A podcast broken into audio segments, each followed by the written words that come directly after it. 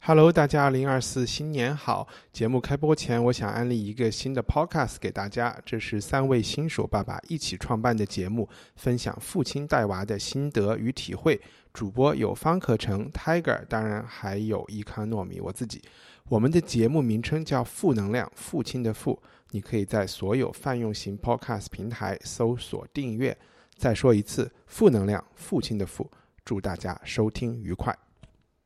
以下节目包含成人内容，请在家长指引下收听。欢迎收听文化土豆，我是伊康糯米。这期节目，我想和大家分享两部欧洲电影，不管是从年代、人物的背景、拍摄手法、讲故事的方式、反映的情绪，或者是导演的履历来说，都有千差万别。但是在疫情期间观看这两部作品，似乎他们又都包含着某种社交隔离的气质，而且从不同方向导致了悲剧性的结果。首先是去年奥斯卡最佳外语片的提名，法国导演拉吉利的处女作《悲惨世界》，它不是雨果名著的改编，而是雨果生活的巴黎街区今天发生的一个警察抓小偷的故事。当然，事情不可能就这么简单。然后我们再一起聊一下一九七零年奥斯卡。最佳外语片的得主，这是意大利导演德西卡根据作家吉奥巴萨尼的同名小说拍摄的《费尼兹的花园》。他讲述了二战时期意大利在法西斯政权逐步收紧枷锁的背景下，北部费拉拉小城生活的一对犹太青年的恋爱故事。或许是恋爱故事啊！和我们一起聊天的是从北京连线的初学者电台主播赵阿蒙。赵阿蒙你好，大家好。我现在多了一个新身份，是吧？对，还有众望所归，很久很久都没有参加录制的作家燕立忠，他从贵州连线。小燕你好，Hello，Hello，大家好。我觉得你你可能是文化土豆最富争议性的，然后也最多人爱也最多人批评的一个嘉宾之一啊？是吗？只接受赞美，不接受批评。对对对，我我现在也是这个这这个想法。你能跟大家讲一讲你最近在忙什么吗？大概有大半年没有参加录制了。哦，最近最近就是改行了，嗯，那个离开媒体了，然后投身玄学界了。不是开玩笑的，你是真的是在研究易经这些东西，对吧？对，易经、风水、起卦，对。你可以跟大家讲一讲，然后我觉得。此处我们就会掉粉百分之五十，跟大家讲一讲，这那那都太不厚道了，那你就忽略到忽略掉我的这些改变啊什么的，对。没有没有，我觉得原来的身份来聊天就好了。我觉得大家就是不不太相信这个的，可能包包括我在内，都可以从文学的角度来来听就好了。对对对，你能讲一讲二零二零年？因为我们有一个群啊，你也在里面说，好像是早就算出来会有问题的，是吧？这个是所有对于玄学感兴趣的人都知道的，因为这个叫做二零二零年，你们叫二零二零年，然后我们叫庚子年。啊哈，呃，庚子年呢，就是庚庚子年。什么叫庚子年？天干呃和地支每一个字结合起来，哦，庚子。庚子的话就是六十年一个甲子，这些你们都知道。刚好今年呢是六十个甲子的一个轮回，所以呢，它这是一个交替的一个呃一个甲子交替的时候，所以呢，所有人都知道说，在这个甲子呃呃庚子年这种一个。呃，六十年一个轮回，这个一个甲子交替的时候呢，就会产生呃大的一些动荡啊。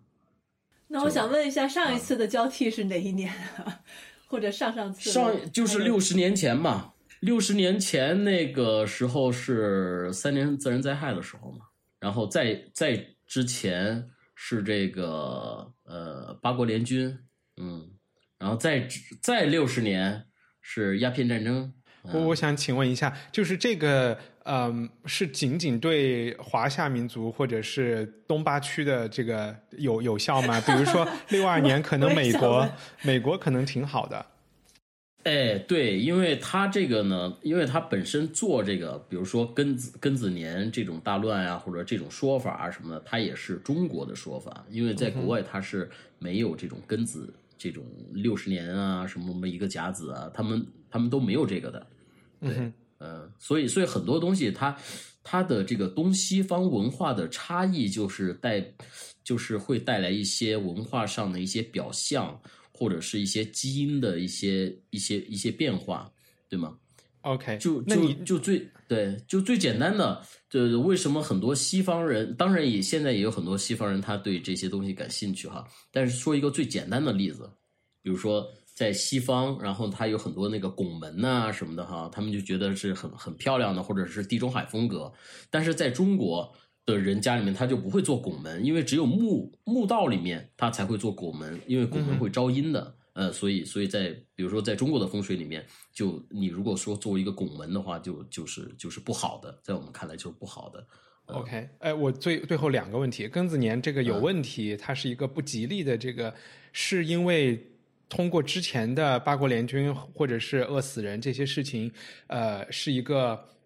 就是观察到这些不吉利的现象总结出来的，还是说庚和子这两件东西本身它就是冲突的，或者是就怎么着了？呃，它根和子这个东西，它的组合不是冲突，它其实这个东西呢，就是说是一个乱，你知道吗？它调整嘛。哎，它调整的时候就乱，它就跟一个人搬家似的。你们家如果哎，我马上我就要搬家了，然后然后我这个库房什么的打包啊什么的，然后就家里面就乱七八糟的，对吧？乱七八糟，你就容易丢东西啊，容易找不到东西啊，容易磕磕碰碰啊，容易容易发生各种事儿，对吧？在你研究了这些之后，它有对你的生活呃起到什么指导作用？然后你又有什么是就是正向的变化吗？就是好像会呀、会呀、会呀、嗯哼它这个这个东西就是就是这样，因为庚子它这个乱喽，对吧？乱的话，然后呢，我们讲庚子年叫做自保年，就是在这一年当中，你不要想着我去怎么去发展自己呀、去干嘛干嘛呀，你就是一个呃厚积薄发的，然后一个自己去学习、巩固、提高自己的这个内修的这么一个自保的过程。阿蒙，你还有什么免费可以请教的机会？我就忽然想起来，我就忽然想起来，因为感觉这期应该请海生，是因为他之前在我们还在媒体的时候，他做过一个选题，是当时海南办了一个全国易经大会，我不知道你知不知道？啊他，当时就去参加了那次，然后也是采访的目的，然后就觉得还真的很有意思，因为那个大会上有一个比赛，然后他们就会现场出题，然后你就根据这个题目去算，而且你必须你不能只出一个结果，你必须把演算的过程也列出来，就是他们是真真另外一的有自己的奥数矩的，对对的一种奥数，我感觉很像奥数。好，这这个东西就特别像，因为我因为我我现在我还帮帮帮人批八字嘛哈，就所有人都一说八字就觉得特别 low 特别土，但是它其实是一种精算的办法，对吧？当你那个年月日时天干地支，然后呃这个这个八个字出现的时候，如果你呃初学者初学这个命理的人，他就会根据一个人出生这八个字，然后能能够算出他的十呃几件事儿或者十几件事儿，然后这个算得很厉害的人，然后呢他就能根据这八个字，然后算出这个人的他可能他生活中的这个他一生当中的五六十个五六十件事儿。他都能算出来，他就是靠算的，就跟那个刚才阿蒙说的那数是一样那个一样。对的，他是实实际上是就是个精算，他没有神仙的，你知道吧？他就是这个人，他他他去学习这个命理的这个东西，命理和和这种呃所谓的封建迷信它的区别哈，那种大仙儿的区别就在于，命理它是从唐朝的时候它就有的，它是有著作的，知道吧？它有很多关于命理学的书，呃，这些书籍它传承的方法，很多方法它是不变的。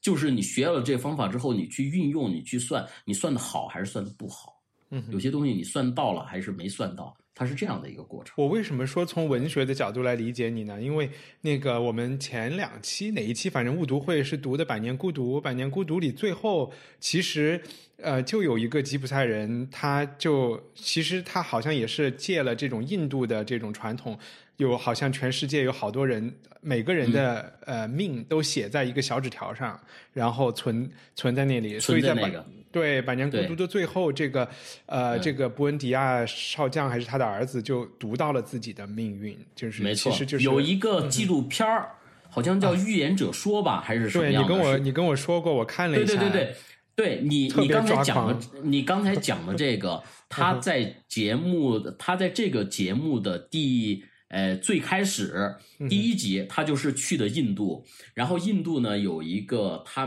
他们就说全世界所有人的那个命运都是写在一个叶子上面嗯啊、然后你告诉他的年龄，他就会找把你那个叶子找出来，然后就念。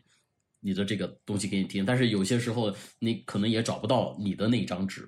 呃，它但我就觉得我自己就很贱。我在看你给我推荐的这个纪录片的时候，我就觉得瞎扯淡，看得我特别抓狂。然后没错我我怎么会认识你这样的人？然后哎哎，当我你你看你你这个你就是下判断下着急了，你知道吗？你就下着急了。对，就在我们看来，就是这个这个老外他去访的那些人，都是一些乱七八糟的，就是说在我们看来是 没有没有理论依据的所谓的神人，你知道吗？对，但是对于中国的这个我们说八字命理来说是不存在神人的，所有人都可以学习，所有人都可以拿来用，嗯，而且就是说对对对我为什么为什么我干这个能够 能够有兴趣，能够一直坚持下来，就是我太喜欢，就是说帮，比如说帮别人你批八字，而且这个人是完全你不认识的人，认识的人你就不用批了，因为你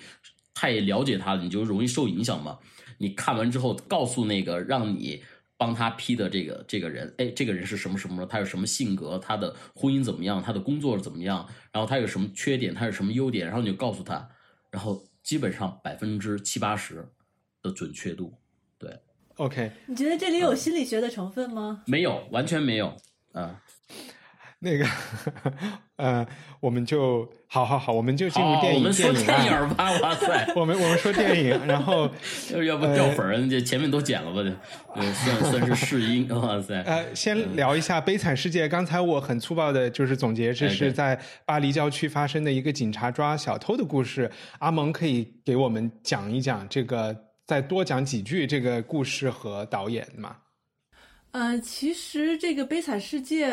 他他选的那个，他这个名字不是就很像雨果的那个呃《悲惨世界》那个小说嘛？实际上，它可能有两个含义吧。一个就是呃，这个导演他本人是在巴黎郊区的那个很混乱的，就是电影里这个很混乱的地方长大的，好像。然后这个地方刚好也是雨果写《悲惨世界》的地方。那现在看起来好像这么长时间过去了，这个人人类的苦难还没有消失。嗯，然后他就是，我觉得看这个电影过程中，你能感觉到这个导演他有一种很强烈的当事人视角，就你能嗯感觉这个事情跟他本人的相关性很强。然后他基本上就是一个他描述的那个地方，你其实很可以想象，就是它是一个呃多。种族移民的这么一个聚集区，它其中有比如说呃一个黑人社区，然后其中有一个吉普赛人社区，那这些各个社区之间其实可能他们有自己的帮派，然后他们有自己的一套可能跟法律在法律之下的一套自己的规则。那这个这个影片的主角是警察，是作为一个在这种有绕开法律的规则的地区来进行执法的这么一群人。那他们在这个过程中，你就会看到，实际上几个帮派之间的这种，他们通过可能利益交换的缘故，维持了一种暂时的和平。这个利益交换可能也包括警察的这些人。然后，但是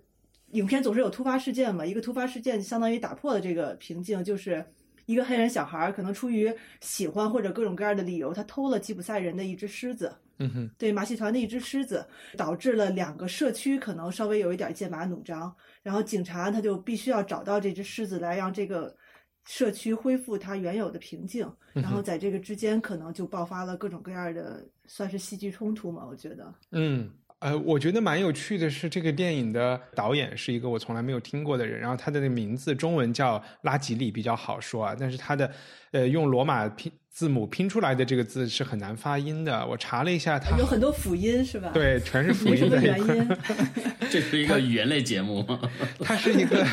呃马里移民到法国的这么一个人，像你说的，这里面有很多自传的这个这个影子在里面。然后我越了解这个人，就越了解，就其实对这个电影的看法都变好了。我本来看起来它像是一个就是警察抓小偷的一个刑侦片，只不过这个刑侦片里面，呃，而且是一个非常写实的，我们就比如说火线啊，或者是白日焰火呀、这种可能都有点这个影子在里面哈。但你当你发现这个导演本人，我读到他自己就有三次被捕的经历，还有两年坐牢的经历，而且这些被捕和坐牢的经历看起表面上看起来都是很不好的事情。呃，他坐了两年牢是因为帮了自己的一个亲戚去绑架了呃他们家出外遇的一另外一个亲戚。就其实是一种道德警察的一个他们自己加法，自己在执行加法。然后另外两件事情好像也是呃冲着警察嚷嚷吧。他也是因为觉得有很多不公的事情，冲着警察嚷嚷，然后也也是最后被拉上了法庭。从导演的生平上来说，能能看到更多的这种，呃，觉得终终于是一个代表这种底层民众、这种移民社区，呃，所谓的黑人区也好，或者怎么样，是一种他们的儿子出来拍的电影，来讲他们的，来讲他们的故事。嗯，就是所我们所谓劳动人民的儿子出来写了一个什么什么样的。人民的谱写，人民的什么中中曲是吗？对，而且这个东西反而也没有那么的一边倒啊。呃，燕立忠，你想说几句吗？嗯，这个其实就是，其实就是全世界都有的嘛，这种现象嘛。比如他出现那个那个东西，然后只不过咱们不敢拍而已嘛。咱们也可以拍一个在广州的广州的一个警察跟那些非洲黑人他们的那个那个那那些的故事嘛，对吧？你刚才说的这个呢，它还有一个有意思，就是说这导演吧，就这个片儿，我们看上去是一个非常成熟的、非常节奏性和爆发力都非常好的一个成熟的一个电影，但是这是这个导演的处女长片，嗯，呃，所以所以我觉得，呃，这是离不开他的那种经历的拍，我觉得是拍的。那么用心，或者是那么真实，是无无疑是他的过去的经经验吧，经历。然后还有一个呢，就是说，通常处女长片的时候，他都会特别特别讲究，特别磨这个。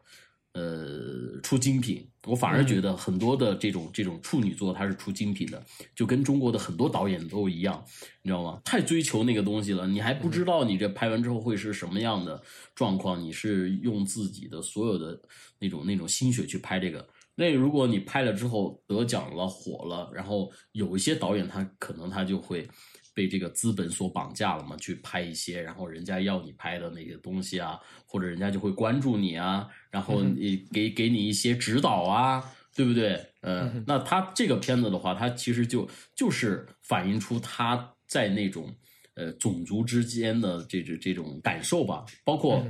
包括说那个狮子哈，你要说这个狮子，其实它也是象征着权权力的象征嘛，所以那个小孩他去把那个狮子偷了，他其实是。相当于就是说，哎，我我试探一下，我作为一个外来移民，那么我把你的这个权利，我能不能够试探性的偷一偷，嗯，或者是取代一下，或者是挑衅一下，嗯，对，嗯，它其实是这个狮子是有这个象征意哈，这结果答案是不可以的哈，啊，答案是一个就是说，哦，我我偷一下，但是但是会有什么结局呢？对吧？他牛就牛在，他是一个开放性的结局啊，他并他不知道那个那个那小孩会不会就是说把把那个燃烧弹就扔过来嘛，对吧？它是一个开放式的结局。其实我个人不是特别喜欢开放式结局这个处理，哎，我不知道你们看到那个结尾的时候有有那你是想他扔还是想他不扔啊？我我当然知道，导演之所以做出这个开放式结局，是因为他这个事情其实就是陷入一个困局。就是他展现的这些各个阶层之间的矛盾，他可能就是在可能很长一段时间内都没办法解决，没办法解决，对对。然后每个人可能就是你只能做出自己个人的选择。那那个小孩子在最后一刻，他肯定是很难做出一个就是没有正确的选择。说实话，就是嗯，哎，怎么可能是开放式结局呢？我觉得。它就是一个，你觉得完全不是开放式？你觉得对对对，这完全不是一个开放式的结局。我们也别太剧透。那你觉得是扔了还是没扔啊？那个，就像我开始的介绍里面，这绝对是一个悲剧性的结果。我觉得整个片子它就是一个悲剧，就是所有人其实是有好的动机的。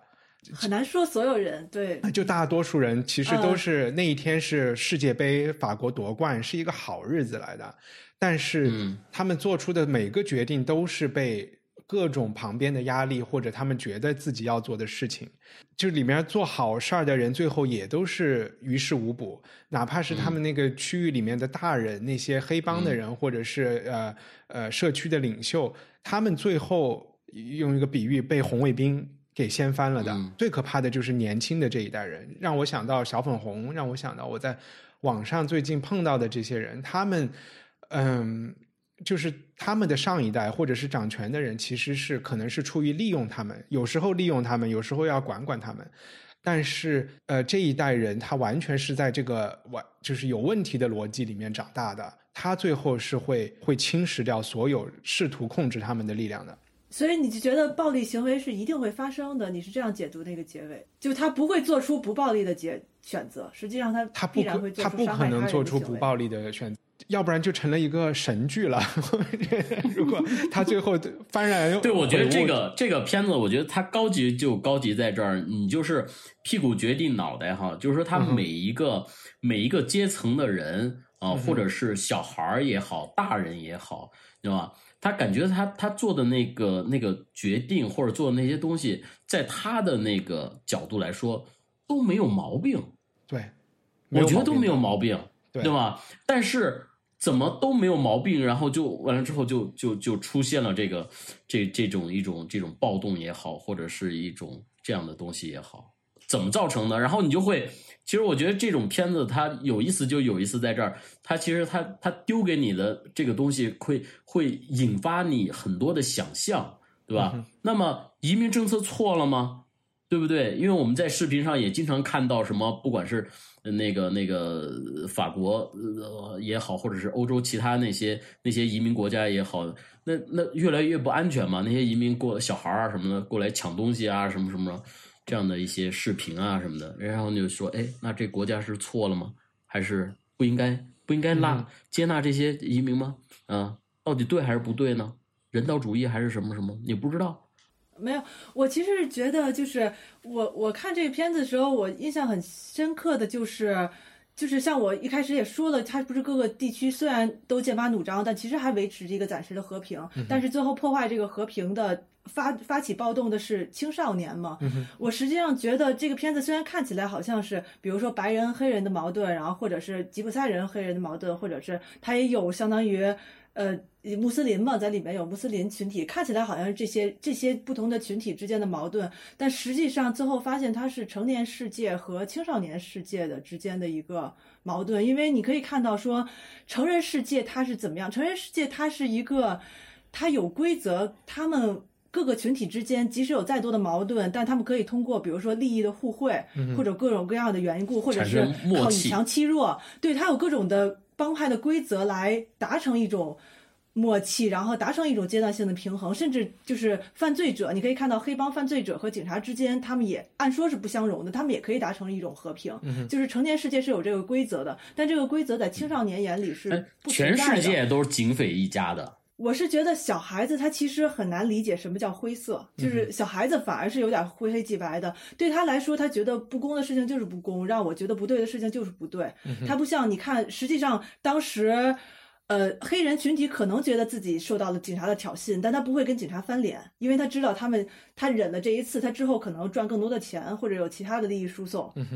但是小孩子不是这样，你打了我，我要打回去，可能就是这么简单。然后它里边不是提到了一点，就是实际上他拍这个电影是因为二零零五年的那个巴黎骚乱，然后当时这个导演给那个骚乱拍了一个纪录片，然后实际上他是因为这个纪录片的缘故了解了很多这些事情，后来才有了短片，然后变成了这个长片。当时那个巴黎骚乱实际上就是一个青少年群体引发的。嗯当时是对，当时实际上是很多的青少年先走上街头抗议，和警方发生了冲突，然后再扩大到了一个全国的时代革命状况。嗯，所以我我在讲开始说有一种。隔离的感觉，就是他们是一个隔离的社区、隔离的世界。然后法国的白人社会其实也是和这个事情隔离的。他们派了一少数白人警察和这个社区打交道，对吧？但是，嗯，其实这些警察是完全被裹挟进去了这个社这个社区内部的逻辑的。他们希望在这个社区里显得很酷、很有力量。他们完全不知道所有人对他是多么的憎恨，也不可能接受他们的。就是大家的接受都是很暂时性的，但你看他的这个三个警察的这个 team 里面，然后有一个就是黑人，对吗？啊，然后呢，这个也是一种惯常的，就是比如说你在你在你在西藏的这些派出所里面，总会有这个呃少数民族的这个警察，然后也会有汉族的警察，对吧？你在这个呃新疆也会有维族的警察、汉族的警察，就是一种操作模式。嗯、对，所以我我我也觉得你现在举的这两个例子比广州的例子可能还要好，就是这是让人特别恐惧的。我刚才是想说，不知道你们有没有看过？呃，我可以把那个链接贴出来。奥奥威尔写过一个他的回忆录的散文，里面有一篇散文是讲，就是好像是讲去杀一只大象的。他就是讲自己在呃在 Bur Burma 是什么？缅甸，就是英属缅甸的时候当警察，然后他已经非常厌恶和恶心当时就是殖民社会的这些问题了。他的呃同情心完全是在缅甸人那一帮。然后有一天，呃，有一只有一只大象，其实大象对他们来说是一个像一个劳动机器一样的，就就跑了，跑出去以后就踩死了一个人，然后他就拿着一把枪要去把这个大象找回来，但这个大象找到的时候已经是在河边，在那儿吃东西了，就已经没有危害，但是他背后跟着就是上万、成千上万个本地的那些。他就说这些黄皮肤的这些缅甸人，他们所有的人都在等着他开枪，冲着他嚷嚷，就说啊，就是来看热闹的。他最后都就是没有办法控制住自己，冲着这个大象开枪，而且最后引发的悲剧，我觉得大家应该去读这个，不是那么简单的一个，他打一枪这个大象就死了这么简单一个悲剧。当时我看完这个就不太理解，就是说他为什么会去下这个毒手？他应该就是能够作为警察。转过来说，其实现在不需要杀这只大象，但有的时候就是换到这部电影里面来，那个小孩在当时的那个情况下，我觉得他是不可能做出呃仁慈的选择的。你突然，我觉得那个小孩，你你说奥威尔举着枪对着大象，其实有点像那个小孩举着他手里的燃烧弹，面前是那个警察在哀求他，因为他面对的那个警察是一直在帮助他，而且他心里也知道这这个这一切不是这个警察造成的。他知道他面对的不是凶手，但是他身后的可能跟他一起暴动的年轻人需要他杀掉这个警察，所以他才会犹豫。他最开始的那个惨案发生的时候，他的状态，他有没有办法区分这三个警察的不同的角色？我觉得有一点说不清啊。而且我觉得小孩的脑子就是糊涂的，所以这种糊涂，我觉得也是合理的了。嗯。但但我在这个里面哈，我我我我看到的是这个，就是说一个族群一个族群他的那种集体意识的这种传承，知道吧？嗯，比如说现在来说，比如我在想哈，就是那那小孩儿。被被欺负了之后，然后或者是警察抓那小孩儿或者怎么样，然后你会看到他的那个整个族群，他他不管我这哥们儿是不是偷了别人东西，或者是做做了什么东西，做了什么事儿，警察来抓他，我们就冲全部都冲上去帮他，没有原则的，对吧？哎，这种帮派的这种这种意识就能够，比如说他们长大了。他们就是这个社区，他们这个社区有一个统一的这种老大也好，这个或者是集体意识也好。对，因为比如说在巴黎市中心，就是嗯，不是这种呃很贫穷的地方，大家可能觉得就是要遵守法律，但是在这边好像他们有有穆斯林兄弟会，呃，他们就像社区大妈一样的啊，这些兄弟会的人其实是在教育他们的小孩要遵纪守法。但是是建立在我们是穆斯林人的这个认同基础上的，然后我们是因为我们要遵循啊，就是先知的教导，所以我们不能偷东西，不能怎么样，不能怎么样。那在就是有可能大甚至是大多数情况下，它可以维持某种和平，但是这个和他们真正的所谓的融入到法国更大的社会里面去，自愿的愿意去遵纪守法。是完全不一样的一个事情。那你在你在英国能够感受到这种这种种族的这种社区啊，这种矛盾呀？呃，我觉得在英国这边类似的情况会是在，就有点像那个呃，Ken Loach 就是个英国导演了，他他讲的很多北方的一些呃，就是就是公屋社区里面，其实它和种族的关系没那么大，更多的是和。呃，和社会阶级的关系大，所以在呃工人阶级生活的公屋里面，他们是会有这种很强的认同感的，就是说，嗯，呃，包括对警察的。呃是资本主义的走狗啊。就其实他们也是受了很多共产主义和社会主义观念的影响，然后他们本身可能也是工会的成员啊，然后嗯，所以他们的阶级斗争意识是是蛮强的。不过，我觉得你也可以看到，就是有时候会变成一个鸡生蛋还是蛋生鸡的问题。就是你看到，比如说你说他们不不遵纪守法，但是你也看到警察并没有并没有在按照法律来执法。嗯哼，那但是警察在做出这种相当于也在呃相当于践踏法律的尊严的行为的时候，他说的是他跟那个新来的警察说：“你刚来，所以你才会按照法律来行事。”嗯所以你说不清楚，警察究竟是因为他原本是一个守法的人，他发现在这里法律行不通，才变成一个胡乱执法的人，还是说他就是出于一种外来者的傲慢，认为这些是不文明的、需要管教的人，所以他不文明执法。然后就是法律，你就发现法律在这个地方就是失去它的意义，究竟是谁的错？就是这就变成了一个你没法去对，揪出它的源头究竟是什么的，所以它也没法去解决，因为它变成了一个死循环，就相当于变成。而且甚至我会更希望有像 Chris 这样的警察，就是在这个里面的这个坏警察形象执法。我也不想有一个，比如说未来有个机械警察，就是很机械的按照法律条文来，对吧？一出现问题他就是他就射，或者是电你，或者把你抓起来。我也不知道，就是我觉得警察他在这里面有有人为的这个更人性的东西，哪怕有时候是善，有时候是恶的东西，我都更希望。这就这就特别像那个香港那个廉政公署成立之前，那个社会非常乱，然后呢，那些警察跟黑帮，然后完全都是混在一块儿的。嗯呃，那哎，刘德华演过，之前演过那个什么电影叫什么什么探长什么的，我忘了。嗯，讲的就是这种，他就任何一个地方，他如果这个地方特别特别乱的时候，嗯，这个警察他基本上这个这个这个使用法律上，他就会非常灵活，对嗯吧？然后如果这个社会它相对而言很平静的时候，哎，他这个使用法律就很死板。刚才小萌说那个死循环，让我想到我今天早上听的一一一则新闻，就是就是说，在美国现在疫情期间，在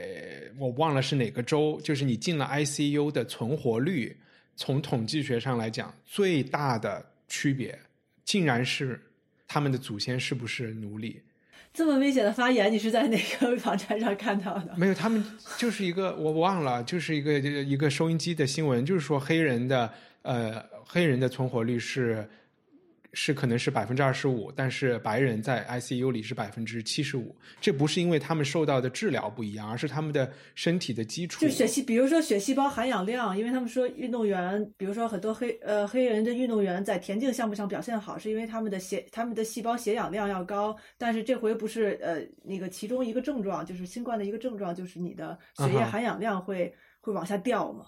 就是所以为什么要吸氧？我不知道跟这个会有关系吗？有更多的关系是因为他们本身的身体素质，他们中间的更多人是肥胖的，有糖尿病的，然后有其他慢性疾病的，这也和他们的社对和他们的社会经济地位，就是长期的营养，就是有很大的关系。免疫力，对啊，呃，然后但他这个他这个免疫力也没有一个没有一个科学性，就是说我我身体越好，然后完了之后我我就会我就能免疫这个东西。我我每次小燕开始用科学性和 用那个，我心里没有，我我心里也始想了一我始终都在压制压制自己这个 玄学的立场，呃，尽量不说。对，还有你刚才免得你用那个掉粉儿，对，用百分比在在百用百分比在形容那个形容准确 算命的准确度的时候，我都觉得很很很有趣。没我我掉粉是随便说的，不可能，肯定是增粉啊。那就他可能认为自己是数学家，我觉得某种意义上。你知道你知道这个哈，我我插一个好玩的哈，你一会儿可以剪掉哈。比如说，比如说阿蒙，然后呢，你你最近结交了一个男朋友，对吧？你只要知道他准确的生日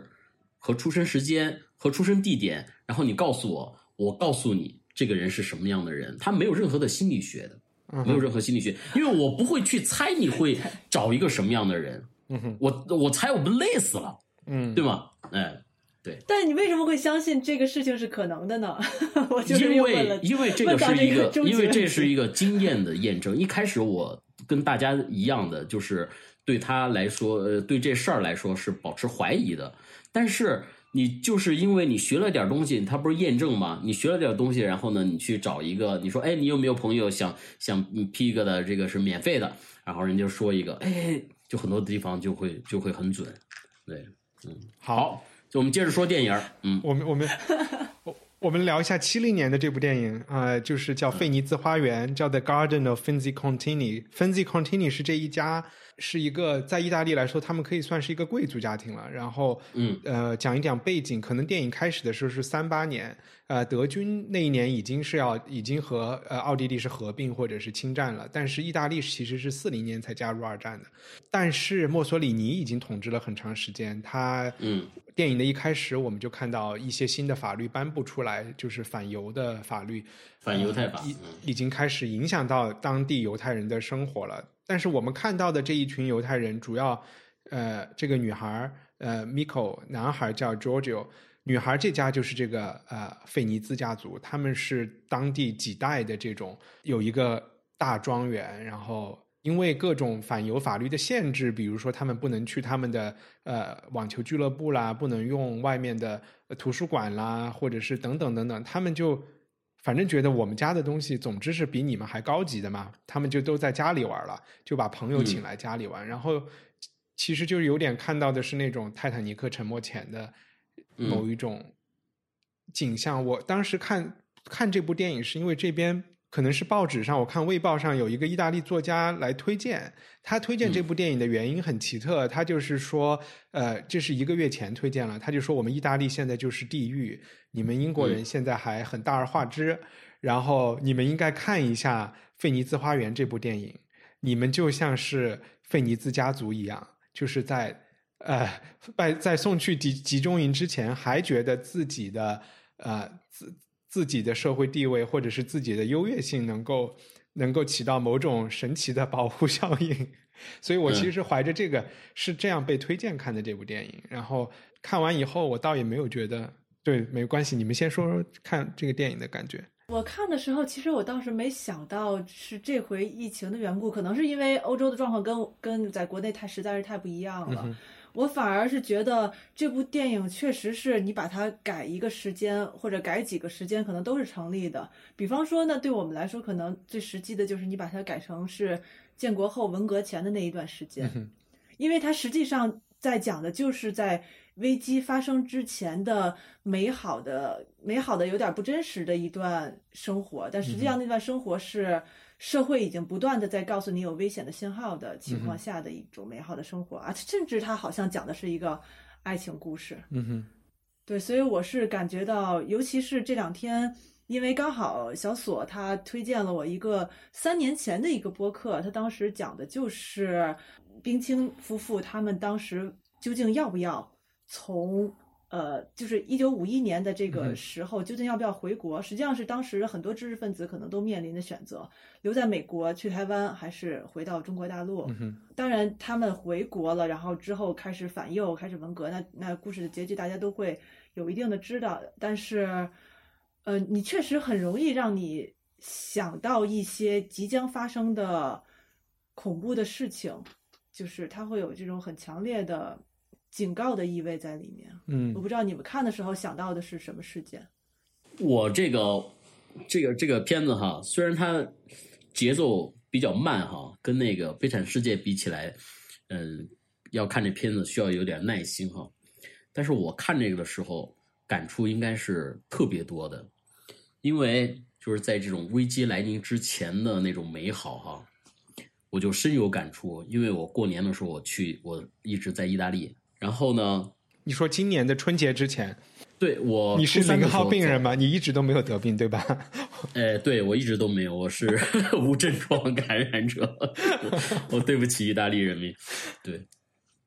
我是初三的时候走的啊，那个时候就是疫情已经中国已经开始了，就还比较严重的。嗯，当时当时也也也也犹豫过要不要走，还是在家隔离，你知道吗？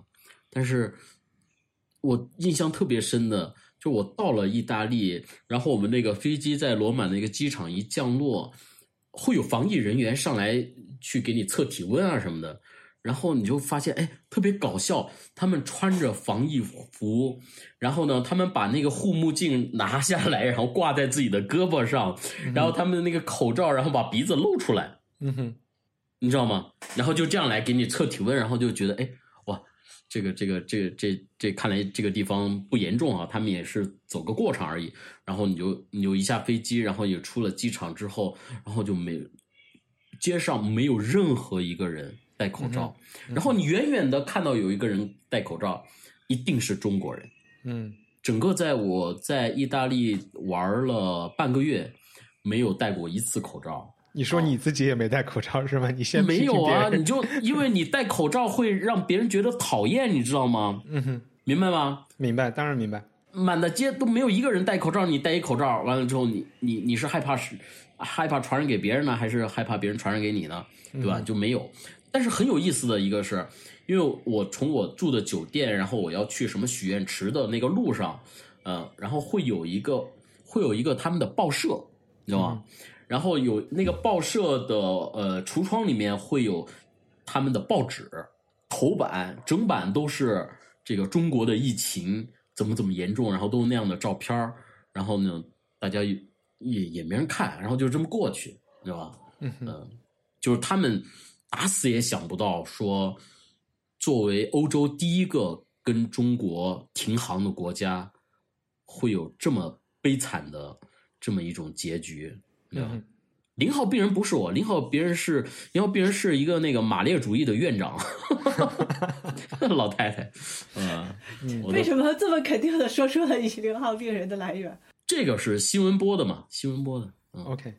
啊，你就说现在公布的最早的一个病人？对，啊，就是一老太太嘛，然后呢，那两口子，然后去去去那儿，然后已经已经治愈了，你知道吗？关键是这俩人已经治愈了，然后他们说谢谢意大利什么大夫，然后把我们把我们医治好了。哦哦，你说意大利的零号病人，就是带带去意大利的人是吧？对对对对对对对对，嗯，就这部这部电影挺让我想到《故园风雨后》的，他也是大学时生时期，然后一个中产阶级小孩，然后爱上了一个或者是迷上了一个完全是一个贵族家庭的所有他们的生活方式和一切一切，就很模糊的这么一个恋爱故事，也会就会让你想起，即便是在那种时候，还是会年轻人大学生还是要谈恋爱，然后有一些事情嗯还是会照常进行。然后我后都甚至爱情是吗？有一点这感觉，没时间没那么长，但是我就在想，费尼兹家族他们做错了什么事情？他们采取的动作就是，当然一种情况是他们可以逃走，他们、嗯当然他们就选择没有逃走，然后坚持他们的生活。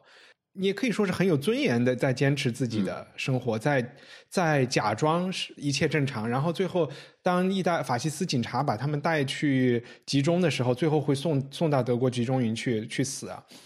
在这个整个过程中，他们也是非常有尊严的一种存在啊。然后我其实不是这么理解的，我我是不是打断你的话了？没有没有，我我没有任何理解，我只是我就是在想他们做错了什么不是啊。我我就是在想他，我同样是想说他们做错了什么，就是我觉得他们并不是说，呃，我我知道世界要毁灭了，但是我决定要以一种有尊严的方式接受这个世界的毁灭。我觉得不是，我觉得他们在一定程度上，就是为什么你说你看到那个一个意大利作家、认为英国人认为他们在某种程度上可以呃奇迹般的避免这次灾难，嗯就是因为你可以看到这个，因为这个影片基本上是以一个这个男主角的视角去讲的这个故事。对，这个男主角就是所谓的中产阶级家的犹太的孩子，然后因为大家同为犹太人，所以他就有机会接触了贵族的女儿，然后两个人有点像青梅竹马一样的长大，他爱上了这个女孩。但是你就可以看到这个孩子的父亲其实多次评价了这个家族，嗯他其中一个是又说的是他觉得他们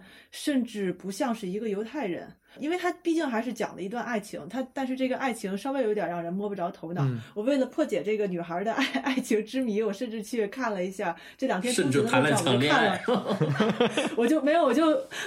我在通勤的路上我就看了原著小说，因为它是根据一本小说改编的。那个小说基本上是爱情故事，你可以说。然后就是你那个小说里边，他说的更明确，就是这个女主的家族，他们认为自己贵族的身份是优先于犹太人的身份的。嗯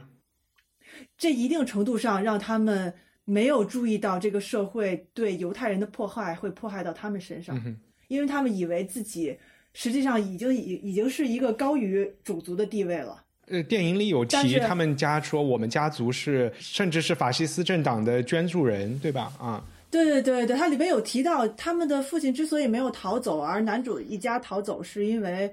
就真的是因为他们以为自己是有这个豁免权的。嗯哼。他们没有意识到，说当灾难来临的时候，如果他针对的是你的种族的话，无论你是有钱的还是没钱的，只要你是犹太人，你可能都像牲口一样的被毁灭，因为你没有被当成人了。他们以为贵族身份可以保护他们。嗯，我觉得这是他们做错的事情。然后为什么让这个片子让我想到的，就可能因为你们、你们、你们想到新冠，可能是因为它隔离嘛？因为它确实是它把外界的那些，它不断的每次男主角走出那个花园，都会看到一两件。让告诉你这个社会在变得严重，有人被抓走，然后发生了什么事情，然后爸爸开始变得焦头烂额，然后新闻报纸越来越不乐观，报纸头条。但是的，只要你走进那个花园里，就好像一切都是像梦幻一样，就什么事情都没有发生。对。然后，但是呢，就是为什么让我想到，就是类似于文革这样的恐怖的事情？就是你们记不记得之前我那个具体细节记想记不太清楚，就是说为什么张爱玲选择要离开？嗯，你说。是因为很很小的事情，其中一件事情好像就是因为她穿了旗袍，就是或者是无袖的衣服，然后被批评了。其实这些很小的事情，当你很小的权利在受到侵犯的时候，你就要开始想说，那究竟侵犯到哪一步，就是你的生存权也被侵犯了。然后其中男主角的父亲就有一段台词，就是因为这个儿子不断的跟跟他的爸爸说话，然后他基本上说话都是涉及政治，你可以感觉到他爸爸好像是一个。是公务员也好，或者是是有点这种，就有有自己的政治立场的这么一个人。然后他当时他就他就劝儿子说：“其实你看我们现在生活还不错了。你经常听到危险来临前大家有这种说法，尤其是上一辈。我们现在生活还不错了，起码我们还活着，我们还有自己的产那个财产，我们还是公民。”他是这么说的。然后儿子就打断他说：“公民第三阶级的。”对。然后他爸爸就就加了一句说：“我们还享有基本的权利。”儿子说：“我们只是没有第一个被迫害，在事情发生前，我们都一直保持沉默。”然后他爸爸就说：“哎，至少你别这样一直封闭自己了。比如说，你还是可以去网球俱乐部跟大家打网球嘛。”然后儿子看他爸爸说：“爸爸，我已经被网球俱乐部驱逐了。”他爸爸沉默了。就是这段话，我觉得给我的刺激可能比他的那些爱情故事或者其他的部分都都大。我觉得他就是在说。就是如果你说危机来临的话，就是他一定是慢慢的侵蚀你的个人权利。对，那究竟侵蚀到哪一步，好像过线了？我觉得这个问题可能就是我在这过去的 两三年中不断的在思考的问题。所以从追溯历史来看，就是优先移民是是正确的决定，因为今天大家很多人都会都会说，好像。犹太人在意大利的经历没有那么惨，然后觉得意大利人其实是三心二意的反犹，也有很多历史学家类似于费尼兹家族，其实是和意大利的高层和甚至是和呃墨索里尼都有会议的，这些会议记录和这些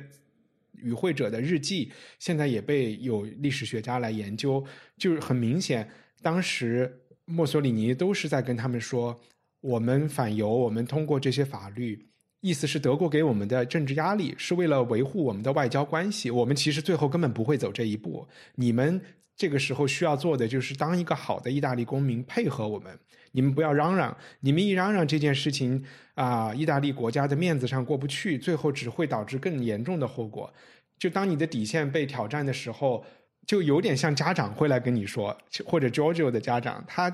总是让你放弃自己的底线，曲线救国。然后谁知道，其实这个曲线救国是曲线的葬送自己，送死。对对对。对啊，尤其是比如说开始抓第一个犹太人的时候，说实话，我觉得人怎么才能知道自己是那个不被抓的犹太人，而不是被抓的那个犹太人呢？那被抓的犹太人是什么样吗？是更犹太人的犹太人，还是怎么样吗？其实就是在比利时最开始，他们因为德国占领了比利时，他们最开始抓的犹太人是没有比利时国籍的犹太人。然后比利时人和比利时犹太人可以对自己说：“我们是在抓外国人。”他们碰巧是德犹太人。当这些人都被抓完了之后，比利时的其他人其实已经明白犹太人是有问题的了。然后再来抓犹太人的时候，比利有比利时护照的公民的时候，就更加的水到渠成了。对，然后你也会发现，意大利人，因为他们可能确实犹太人在意大利社区里没有那么突出，呃，或者意大利人本来生性没有那么的，就是自己也没有把自己当成那种那么强大的雅利安人吧。犹太人甚至是很多人是在二战刚开始的时候是希望参军的，尽管法律上不允许他们参军，他们还要当志愿军。就是像你刚才说，像费尼兹家族，他们没法判断自己究竟是哪个群体的。对对对，就是群体身份很多，他们自己认为自己首先是意大利人，真的没有有一有很多犹太人没有觉得自己是犹太性有那么有那么强。如果突然说要抓左撇子了，你说左撇子会突然觉得啊，我我居然是左撇子，是是一个这么一回事儿啊。这部电影里面的这个。呃，我觉得它是一个，反正就就让我会昨天花了一些时间去了解意大利的法西斯的兴起和它的等等的这些事情，呃，蛮有趣的。而且法墨索里尼上台的时候的不同的主张，其中有很多很好的主张，比如说给所有人选票，给女人选票，让女人八小时工作制等等，这些东西都是混在一起的，就让这件事情就更难更难判断了。嗯，我就说要不要聊聊一下爱情故事里，你看了书书里边。这个爱情故事是怎么讲的？这个女孩到底是是什么原因拒绝了这个和她青梅竹马的这个男孩呢？其实我觉得，确实他那段呃感情线处理的有一点，好像这个女孩莫名其妙的，就是本来两个人在一起特别好的，回忆自己小时候青梅竹马的生活，然后突然间一个雨天变成了一个转折点，然后好像他们在下雨困在马车里要发生什么，什么都没有发生，然后女孩忽然说太晚了，就跑出去了。然后我必须要说，在原著里是没有这一段的，原著里是没有这么戏剧性的。我觉得导演改编的时候改什么，其实是挺有意思的一件事儿，因为他自己也是这个电影的编剧。他实际上在原著里是更说不清楚的一种，就是特别淡淡的，就像我们能想象的那种年轻人的爱情一样，就是两个人呃一会儿近一会儿远，一会儿近一会儿远，最后好像就是爱情就是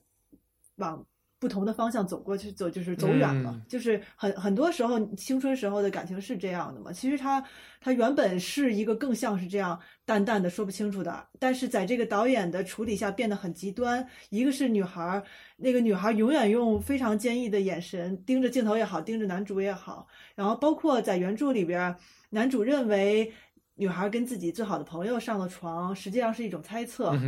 但是在这个电影里，你可以看到他非常明确的。这个男孩亲眼目睹了自己心爱的女孩和自己的朋友在床上，而且女孩非常坦然的看着他。对对对，甚至对他发现了男孩在窗外看到的这一幕，他就非常坦然的把眼睛看回去。嗯，就是这这其实是挺有趣的一个处理。这就是这个导演厉害在这儿了。然后这个导演呢，就是不得不说这个导演就是叫做 Victoria De Sica。然后这个导演他是偷自行车的人的导演，这曾经是我最喜欢的一部意大利的电影。对我是因为这个导演哇，然后我就我就我就发现我这在看这个电影的时候，然后那感觉就不一样了。但是风格确实发生了很大的变化，对对，从现实主义到了一个很梦幻的。好像他自己是说，呃，对，好像他自己是说。自己觉得自己晚年的这部作品是个是能够比得上自己早期相当于意大利新现实主义的时候那几部作品的，因为当时他不是拍了三部，相当于奠奠定了意大利这个新现实主义的风格。然后，但是因为这些电影没法帮他赚赚到钱，他可能快穷死了，所以他只好不拍电影去拍，就当演。他本来是演员，这部电影帮他赚到钱了吗？没有这部电影没有办赚到钱，但因为他随着他年纪的增大，他又可以他又可以重新回去拍电影了。但是大家都觉得他的才华已经过去了。但是直到他最后，这是他相当于最后几年的作品之一，然后又重新帮他得了金熊奖和奥斯卡外语片。他自己是觉得有点重回巅峰状态的感觉的一部片子。嗯，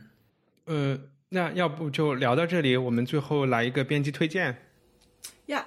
呀。编辑推荐没？最近没有。我我我我先忘了忘了你有这个。对，没事儿。你现在我说的时候，你想，我其实也自己一般应该是看过东西再推荐，但是我这个就是算是这个话题的一个补充。就是《菲尼兹花园》其实是这个作者，呃，也是因为我们之前聊那不勒斯四部曲嘛，其实他讲的这个费拉拉费拉拉这个城，他依据自己在这里的呃也是半自传的这种形式写了四本书，也是有一个可以讲成费拉拉四部曲的。这么一套作品，我们可以把这些都列出来，然后有兴趣的朋友可以看，或许。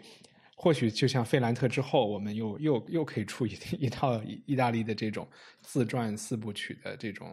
呃文学系列。因为因为我去意大利之前，然后买了好多意大利的书，然后我推荐的是这个日本的岩野七生，嗯，她是一个日本老太太，然后一直住在罗马，然后他写的罗马人的故事。OK，这个是一套，好像几本啊，六本啊，我没看完，我就看了。四本吧，他是讲古古罗马还是说什么时候？所有的这个罗马的这些故事啊，嗯，古罗马现在特别特别好。这边还有一个，如果对那个对那个什么反犹太法感兴趣的话，有一个叫做《意大利的浩劫》，嗯，那个书那个书大家可以了解这个法西斯对意大利这个地方的伤害。嗯嗯哼。那我的推荐的话，你会介意我在你的播客里推荐另一个播客当然不介意了。嗯，那如果这样的话，我刚才提到了，就是为什么我看完这个呃《菲尼兹花园》会想到跟文革有关的事情，就是因为小索推荐了我一个三年前的播客，它是有一个播客叫天书，然后它的三十二期，三十二期讲的那期题目就叫“回国还是不回国”，讲的是吴文藻与冰心谢冰心这一对夫妇的故事。它里边基本上说的就是你知识分子实际上面临的抉择，我觉得是在当下你特别能有共感的，因为像刚才你说遇到情况、遇到危险的时候，你最最好的方法就是选择移民，但是实际上并没有那么简单，因为移民意味着你放弃是什么？为什么当时吴文藻他选择回国？是因为他是一个社会学家，他社会学他回到中国，他研究民族学这些东西是他在美国。如果你在美国研究中国的社会学和中国的民族学，那就像是。就是完全是空中楼阁，你完全根本没有接触到你在研究的那个社会，所以因为这个他要回来。那他的夫人冰清，因为他是一个用中文写作的作家，虽然我们也看到说，比如说张爱玲她去了美国，她用英文写作，但是其实你能看到很多中国的学者，我们叫他流亡学者也好，流亡作家也好，当他离开了他的这个他需要书写的土地的时候，他的那种。就是实际上并不是像你想象的那样，只是我人身安全了，我的生活就可以继续。可能他是一个很痛苦的选择，所以在这种情况下，可你可能你当时选择回国还是不回国，就是我认为是没有正确的选择的。就是你回国面临的是死亡，你你在国外待着可能面临的是你学术生涯的死亡。那最终你只是做出一个符合自己的内心的准则的一个选择，然后承担这个后果，可能就是这样。但是他们回回回国以后，未见得能做出什么样的学术的研究啊。事实上，他回国了，短暂的相当于帮中国建立社会学的研究，然后很快的文革了。当然，那十年绝对是停滞了。然后之后，他虽然又重新给给他平反了以后，他重新捡起了这一块儿。当然，我对吴文藻先生的可能他的生平没有那么的了解，然后可能需要更专业的人去查一下。你是要把这句话剪掉是吗？没有没有，因为你前两天刚在播客里说你会把你会把关嘉宾所有掌握的话都剪掉。因为我当时我在意大利的时候，那个我已经回不了国了，然后那个停航了，然后就是回到这个，我就想着这个说这个回国还是不回国的问题啊。如果因为我回国是因为我们家里面的人，呃，家里面的人他们不是想我，他们是让我不要回来，说这个当时国内还很严重，然后欧洲还还很还很安全，对吧？但是我自己呢，我在那儿已经已经。因为那个欧洲消费很贵，这是其一。其二的话，就天天吃那个披萨和呃意面，我已经快崩溃了。因为中餐馆都关门了，你知道吗？中餐馆都关门，然后就说：“哎呀，这也太难受了。”当时我也想说：“哎，也可以，也可以去趁机，因为有这个呃申根签证，也可以去什么西班牙呀、德国啊、法国呀什么什么的，嗯，也可以去去玩一下啊。但是就是这个两两难的选择的时候，哎。像我们这种这种专业就就出现了，就是说我我就打了一卦，知道吧？打了一卦就说，哎，还是回国，这是一个好的一个趋势啊。打卦，嗯，